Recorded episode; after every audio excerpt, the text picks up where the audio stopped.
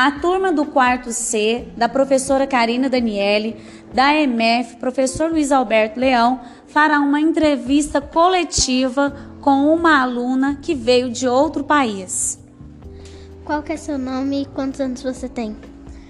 Meu nome é Jimena Vitória Garcia Vivas e eu tenho 9 anos e eu vou fazer 10 anos. Onde é que você morava? Na Venezuela. Para onde se mudou? Eu me mudei para o Brasil. Quais foram a razão da mudança? Porque lá na Venezuela não estava dando pra gente comer.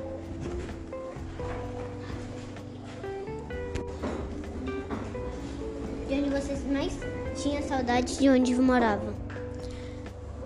É uma comida que não existe aqui no Brasil.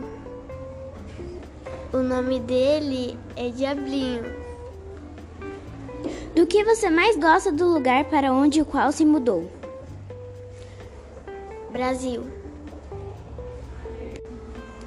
O que eu gosto mais do Brasil é que aqui a gente tem muitas mais coisas e dá para comer mais.